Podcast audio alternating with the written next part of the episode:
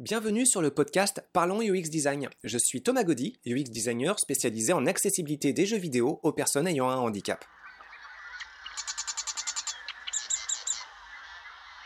Salut tout le monde Pour ce nouveau podcast, on va parler de standards de conception.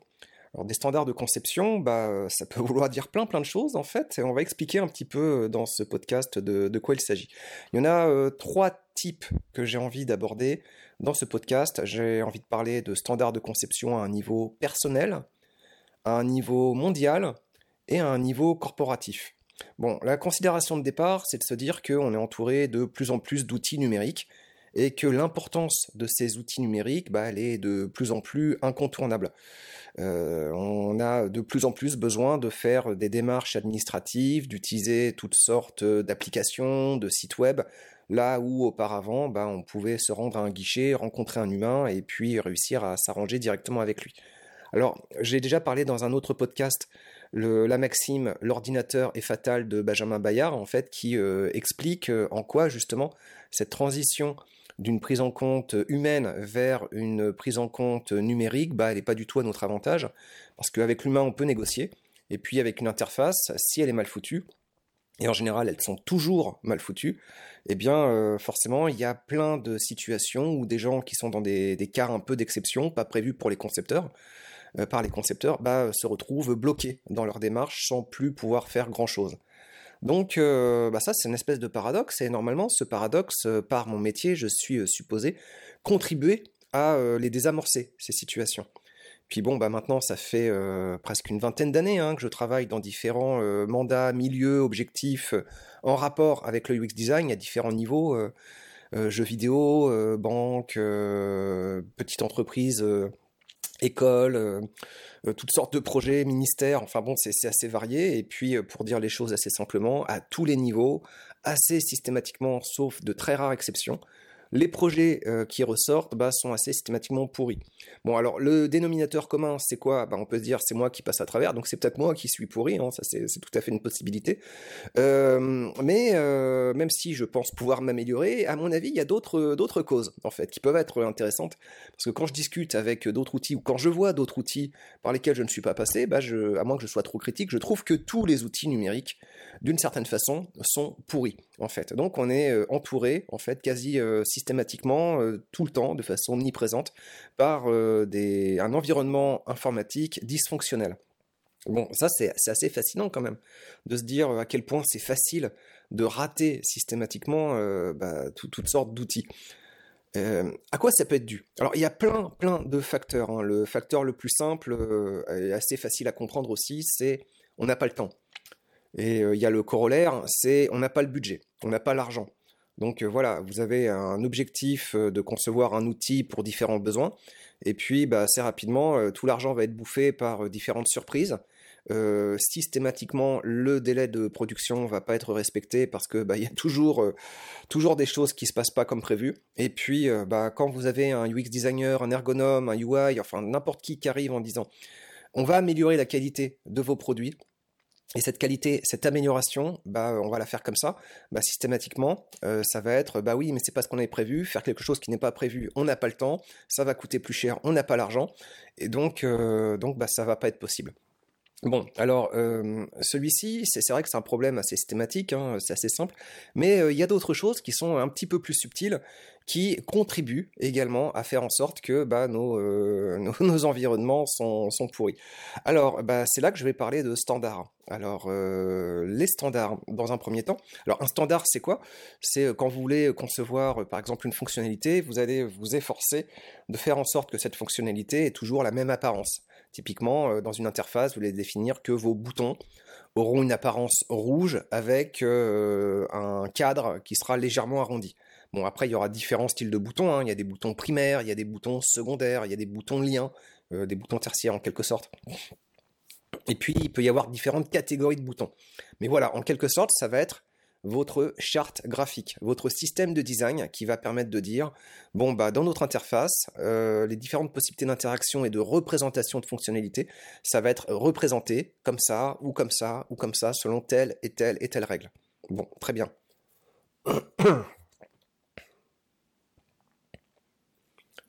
Alors, le problème quand vous êtes designer, c'est que bah, vous, vous n'êtes pas une machine. Donc votre boussole des standards de qualité, eh bien, ça arrive pour tout le monde, ça m'arrive aussi, elle a tendance à bouger. C'est-à-dire que dans certaines situations, vous allez voir euh, une interface avec des besoins, et puis vous allez dire, tiens, bah, euh, les boutons, je vais les représenter plutôt de telle façon, en prenant euh, tel type de cadre, avec tel contraste de couleur et telle taille de police. Voilà, puis vous allez vous en tenir là-dessus. Et puis peut-être au bout de quelques semaines ou quelques mois, vous allez vous dire, ah mais en fait, on pourrait peut-être un peu améliorer la recette, et mon système de boutons, peut-être que ça pourrait être rendu plus lisible. Si Qu'est-ce que je pourrais donner comme exemple? Ah bah, Quelque chose que j'avais traversé. Typiquement, vous avez une question euh, souhaitez-vous euh, détruire le fichier? Et puis vous avez réponse avec deux boutons euh, oui ou non. Bon, et puis on se rend compte que si vous regardez les boutons juste où c'est écrit oui ou non, bah, vous êtes obligé de relire la question pour vous assurer de la signification du oui ou non. Et donc, euh, mettons qu'au début, bah, dans votre système, avec une petite euh, modale qui demande souhaitez-vous détruire euh, ce fichier, réponse oui ou non, bah, vous direz voilà, mon bouton oui, c'est quelque chose de destructif, donc peut-être que je vais le mettre en rouge, non, c'est quelque chose de non destructif, peut-être que je vais le mettre en vert, et comme ça, ça donnera un indice supplémentaire sur la dangerosité de cliquer sur oui ou sur non. Bon, et puis euh, quelques semaines plus tard ou quelques mois plus tard, vous allez vous dire bon, peut-être que mon oui ou non c'est pas assez clair et peut-être que je peux remplacer ça par des verbes. Et donc vous allez changer votre système de design et dire bon bah mes boutons oui ou non, je vais plutôt reprendre les verbes.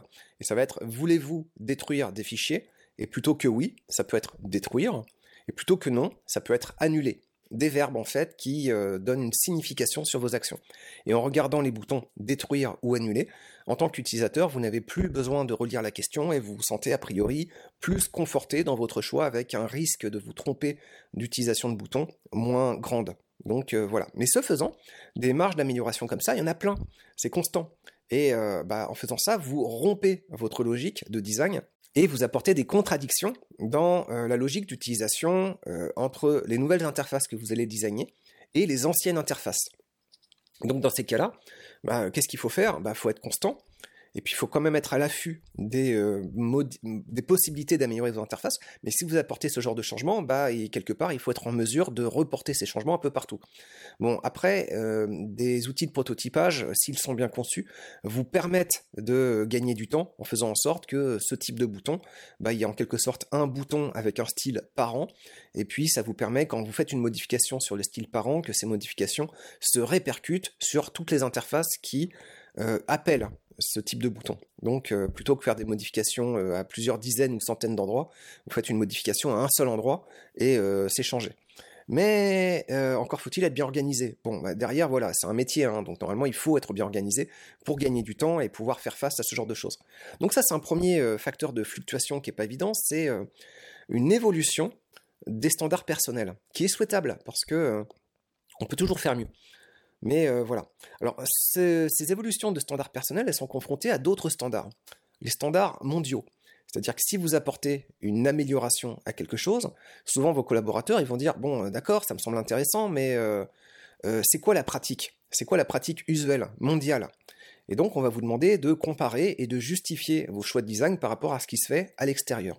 Bon, globalement, il y a deux possibilités. soit, quelque part, votre interface auparavant était un niveau de qualité inférieur à ce qui se fait dans le monde. Et donc là, dans ce cas-là, vous n'avez pas de difficulté à dire, bon, bah regardez, dans le monde, ça se passe comme ça, ça se passe mieux que dans notre environnement. Et donc, bah, on aurait tout intérêt à se mettre à niveau en faisant comme ça, comme ça. Et puis, euh, bon, alors là, il se pose ensuite des difficultés, c'est que les standards au niveau mondial, mais ils sont pas uniformes. Il y a plein de gens avec des niveaux euh, de qualité différents dans leur interface. Donc il y a différents joueurs. Donc on va se référer en général aux joueurs principaux. Euh, Microsoft, qui sont pas toujours de très bons, de très bons conseils. Apple ce que fait Google. Bon, voilà, les grosses boîtes, et puis il peut y en avoir euh, beaucoup d'autres. Et puis on peut se rendre compte qu'il y a des différences de choix stratégiques de design entre ces grosses corporations. Donc c'est pas évident. Donc quand on vous demande, dans le cas où votre environnement est moins bon que ce que se fait ailleurs, bah, de comparer, vous allez être confronté à des standards mondiaux qui sont inconsistants entre eux et qui vont euh, même parfois être contradictoires. Et donc là, ça va être un niveau de difficulté supplémentaire, c'est qu'on va vous demander de choisir et euh, bah, d'expliquer un peu pourquoi tel modèle est mieux que tel autre. Et ça, ça peut être très compliqué parce que euh, entre euh, les systèmes de design de ces gros joueurs, justement, réussir à expliquer lequel est le meilleur, bah si en ressources vous avez juste vous, votre intuition et puis pas beaucoup de temps, ça peut être très compliqué. Là où ces grosses corporations, a priori, ont plus de monde, des études, du temps et même dans ces conditions-là, ce qu'elles proposent, ce qu'ils proposent, ce n'est pas parfait. Donc, euh, c'est pas évident. Et ça, c'est la première situation facile. Dans la situation où votre environnement technologique, il est moins bon que ce qui se fait ailleurs. Il y a une autre situation qui est encore plus embarrassante, c'est la situation où ce qui se fait à un niveau mondial, bah, c'est un niveau de qualité critiquable. Alors, il y a un exemple assez évident, c'est la taille des textes. Donc euh, assez partout dans les environnements numériques, que ce soit sur téléphone, sur euh, moniteur de bureau ou sur euh, d'autres types de représentations encore, eh bien vous avez des textes qui sont trop petits. Bon, pour revenir brièvement dessus, c'est trop petit parce que souvent les programmeurs qui travaillent sur euh, les, interfaces, souvent, c'est des gens jeunes.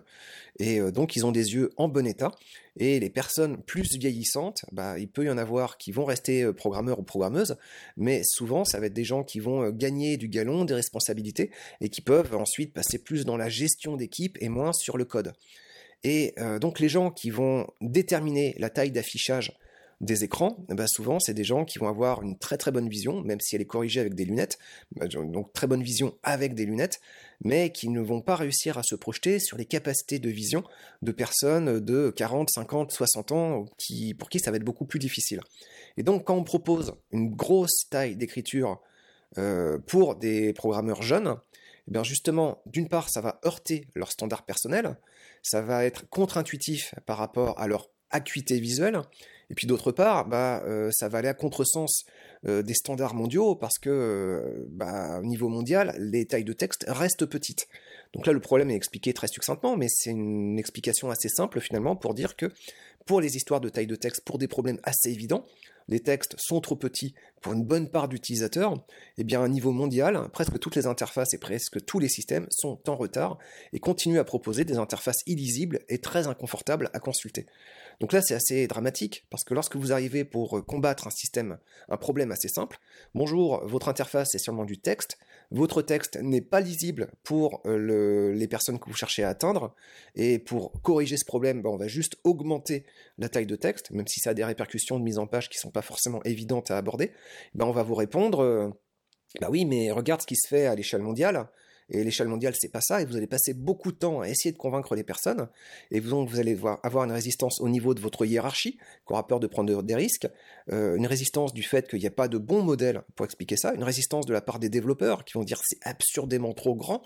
Et euh, au bout du compte, même pour un problème aussi simple, et même en apportant des articles scientifiques qui euh, expliquent à quel point c'est important d'augmenter la taille de texte, sinon les gens n'arrivent pas à lire, et eh bien même ce problème-là aussi basique, en général, il est à la corbeille. Ou alors il est dans un compromis, on va le passer de complètement illisible à un peu illisible, ce qui est un peu mieux, mais pas beaucoup plus, parce qu'un texte illisible, même plus grand, reste illisible. Donc euh, les standards mondiaux, c'est pas évident à gérer. Donc d'une part, vous devez vous battre contre vos standards personnels.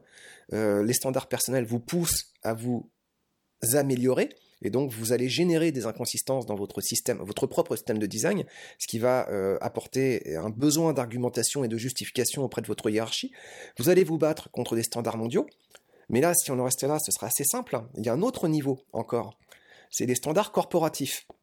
Alors les standards corporatifs, c'est que vous arrivez avec vos bonnes idées, et puis euh, vous allez expliquer, bon, très bien, c'est ça que vous voulez, mais dans ce que vous voulez, il y a des erreurs. Donc on peut faire les choses autrement, et vous allez voir, en faisant les choses autrement, ce sera plus efficace.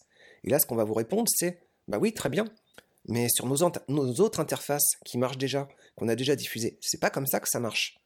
Et euh, bah, si on améliore euh, le système pour l'interface sur laquelle vous êtes en train de travailler, bah, ça va créer une espèce d'irrégularité, d'inconsistance avec les autres interfaces et les autres outils ailleurs qui utilisent un, fonctionnement différent. Et donc, on va vous demander de respecter avant tout, avant vos standards personnels, avant les standards mondiaux, les standards corporatifs, et évidemment, les standards corporatifs, bah, les bousculer. D'une part, c'est très lent, et puis d'autre part, bah, euh, comme ils sont vieux, en général, ils sont sujets à des améliorations, ils sont sujets à plein d'erreurs, donc c'est très compliqué.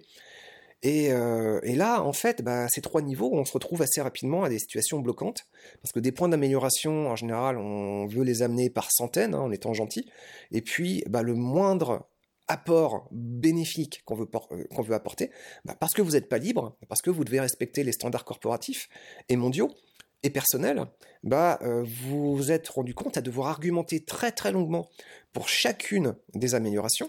Comme vous êtes plus lent, vous prenez plus de temps, comme vous prenez plus de temps, ça coûte plus cher, et comme ça coûte plus cher, au bout d'un moment, on vous dit, bon, bah, faut arrêter de déconner, là, on, va avancer, il faut livrer le produit. Donc, euh, donc bah, on va faire comme on sait faire, et euh, bah, on va faire avec des erreurs, mais après tout, on s'en fout, parce que le but, c'est de livrer. Et donc, euh, bah, c'est une situation qui est assez aberrante, parce qu'il y a des problèmes qui, sont, qui semblent très faciles à solutionner, et puis malgré tout, malgré notre expertise, malgré les argumentations qu'on peut apporter, eh bien, euh, on se heurte à des murs, et pas un mur, mais toute une série de murs. Et en général, même si on arrive à en casser 1, 2, 10, 20, il suffit qu'il y ait un mur qui tienne bon, et puis ben, on va vous dire, ben non, voilà, on peut pas et on se retrouve donc encore avec une interface pourrie. Alors c'est pas quelque chose de binaire, hein, c'est pas euh, une interface est pourrie ou elle est excellente, c'est un peu plus euh, doux et voilà, on peut euh, avoir des degrés de, de, mauvaise qualité et donc par notre intervention en général, on arrive quand même à solutionner certains problèmes, désamorcer certains pièges. Mais dans l'eau, il reste toujours des choses qui sont en général aberrantes et bah, il faut choisir nos, combats. J'étais tombé sur euh, un collègue euh, ergonome dans une boîte de jeux vidéo, et puis lui, c'est un peu sa, situation. Il était complètement euh, désemparé devant le nombre de choses à corriger dans ses, interfaces, et puis la violence et l'énergie que ça lui prenait pour réussir à argumenter tous les points. Et puis il disait qu'au bout du compte, bah voilà, il devait choisir ses, ses, combats. Donc il identifiait selon lui les problèmes qui étaient le plus critiques d'une part, et d'autre part pour lequel il y avait la meilleure capacité d'écoute. Et là-dessus, bah, c'est là qu'il mettait son énergie et puis pour les autres, euh, bah, il donne des avertissements évidemment, et puis euh, bah, euh, si c'est pas suivi, il dit que c'est au bout d'un moment, c'est plus son problème, parce que bah, parce c'est un travail, une œuvre collaborative, et, et puis bah, pour que ça marche bien, il faut que tout le monde avance dans le même sens. Bon, les problèmes de design corporatif, ce qui est intéressant, c'est que c'est pas non plus stable. Au bout d'un moment, il peut y avoir des sursauts de la corporation qui va dire bon bah il faut qu'on change notre système de design, donc on va changer le fonctionnement. Et c'est pas quelque chose qui se fait simplement. Les différents fonctionnements des différents éléments de design vont être passés en revue par euh, différents experts. En général, il va y quand même y avoir un gain à différents niveaux, mais euh, bah, parfois on statue sur des changements.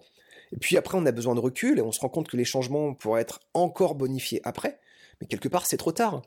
Et puis ce qui peut se passer aussi, c'est que les décisions pour réussir à apporter tel ou tel changement, parfois c'est fait euh, dans l'urgence, à la volée, en l'absence de tests, en l'absence de données, et donc c'est fait sur la sensibilité de quelques-uns, avec quelques vagues références théoriques euh, qui peuvent déjà apporter à éclaircir un peu le débat, mais on pourrait avoir besoin de beaucoup plus de recherche, et c'est pas euh, pas évident en fait. Donc les standards de l'entreprise peuvent changer, mais même la façon dont ces standards changent, bah euh, quelque part c'est c'est très délicat en fait. Bon et puis c'est pas pour dire les standards corporatifs c'est le mal il y en a besoin. S'il n'y avait pas ces standards, vous imaginez bien que chacun des designers qui arriverait sur un projet arriverait avec ses propres solutions. Et donc là, il y aurait un risque qu'il y ait certaines facettes d'une interface qui fonctionnent de certaines façons, peut-être même très bien, mais euh, d'autres facettes d'un autre outil, euh, par, euh, conçu par d'autres designers et d'autres développeurs, bah, pourraient fonctionner de façon totalement différente euh, peut-être très bien aussi, mais avec des inconsistances de fonctionnement de l'un à l'autre, et puis quelque part euh, une grosse perte en termes d'économie de développement, parce que euh, les choses à développer pour le premier projet et pour le deuxième partagent finalement très très peu de points communs, et donc il faudra en quelque sorte réinventer la roue pour énormément d'outils qui quelque part pourraient être plus convergents. Donc il y a des avantages énormes à avoir un système de design corporatif, mais quelque part c'est lourd, et quand vous voulez apporter des changements sur des failles que vous voyez, bah c'est très lourd. Bon, alors, quelque part, ça c'est pour identifier le problème, mais c'est quoi la solution? Comment est-ce que malgré tout on peut euh, aborder ce, genre de, problème pour réussir à apporter du changement? Bah, quelque part, il faut être bon et rapide. D'une part, je pense qu'en tant que UX designer, vous devez euh, avoir un très faible attachement à vos standards personnels, à vous. Par contre, une bonne connaissance des bonnes pratiques de design, et puis très rapidement être en mesure de vous sentir à l'aise avec les systèmes de design corporatif. Vous voyez tout de suite les possibilités des librairies de, design qu'on vous propose. Il une bonne connaissance de comment ça peut fonctionner. Et puis, essayez aussi de voir au milieu de vos collaborateurs quels sont les éléments qui peuvent être améliorés sans que ça provoque trop de crispation. Mais si on vous explique que quelque part ça marche pas, bah euh, voilà, perdez, pas d'énergie là-dessus parce que là vous freineriez tout le monde et vous allez contribuer à des retards de, production. Donc à vous de voir en fait les forces et faiblesses des pièces de Lego que vous avez à disposition. Et puis bah après c'est un design par la contrainte. Une fois que vous avez identifié les éléments avec lesquels vous pouvez jouer, bah avec ça, malgré tout, en connaissant les règles du jeu de la corporation, bah, vous allez essayer de faire quelque chose de bien. Et si vous voyez qu'il y a des choses qui fonctionnent mal, vous pouvez vous appuyer sur des standards mondiaux qui fonctionnent bien. Des standards mondiaux, des exemples et des articles qui vous permettent de dire, bon bah là, on a quelque chose qui fonctionne de cette façon-là, et euh, peut-être qu'à un niveau euh, de changement euh, de système de design corporatif, on pourrait envisager un changement dans ce sens-là, en, contactant les bons collaborateurs pour les préparer à euh, un changement qui aille dans le bon sens pour euh, bah, la prochaine étape quand la corporation sera, prête. Et puis à un niveau personnel, il bah, faut être bien organisé. Donc, il euh, faut se laisser une ouverture à des améliorations, il y en a toujours. Avec le recul et la pratique, on se rend toujours compte que notre travail peut être bonifié. Donc, il faut laisser la porte ouverte là-dessus. Et donc, dans la façon de concevoir votre travail, essayez d'être assez organisé pour que quand vous avez des changements à apporter qui soient validés par vos, collègues, que vous ne passiez pas trop de temps à corriger toutes vos anciennes interfaces, vos anciens travaux, pour que bah, vous, ne puissiez pas perdre trop de temps là-dessus et au contraire continuer à avancer sur les, autres outils, les autres aspects de l'outil que vous avez à travailler. Donc euh, voilà, les standards personnels qui bougent, les standards euh, mondiaux qui peuvent être dans certains cas supérieurs et dans d'autres cas inférieurs. Et c'est pas évident du coup de les utiliser comme exemple, mais on va toujours en général demander de situer vos propositions d'amélioration par rapport à des standards mondiaux. Et les standards corporatifs qui vont être les plus fortes contraintes et en général les facteurs de, de faiblesse et d'inconfort d'utilisation les plus lourds à gérer bah, font que euh, les processus de développement, plus on est nombreux, moins on rit. Euh, plus c'est difficile, plus c'est lent, plus c'est coûteux d'apporter des interfaces de, qualité, et plus finalement, bah, euh, on se retrouve avec la situation où bah, on, vous dit que c'est bien gentil tout ça, mais on va faire au plus vite et au plus bâclé. C'est pas une fatalité, c'est quelque chose néanmoins qui est très très courant.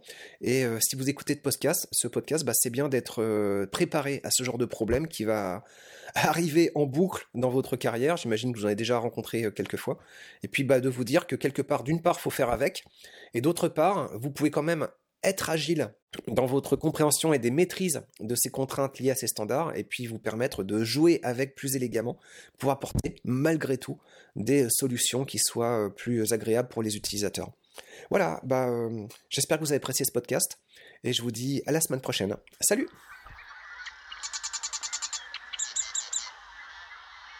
Merci d'avoir écouté ce podcast. Je vous invite à vous abonner pour ne pas rater les prochains épisodes. Si vous voulez en savoir plus sur moi, je vous invite à consulter mon profil LinkedIn, Thomas Gaudy, T-H-O-M-A-S, G-A-U-D-Y.